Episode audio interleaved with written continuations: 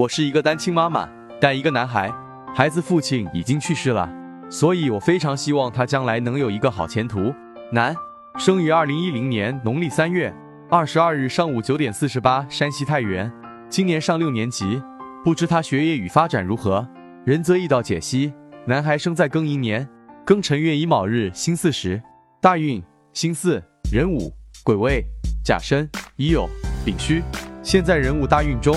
日元乙木生在辰月有气，年支日支比劫帮身，寅卯辰三会，但官杀旺而紧贴克身，年支寅木又被庚金盖头，日元偏弱，其水木忌火土金，应为学识文化身弱喜印，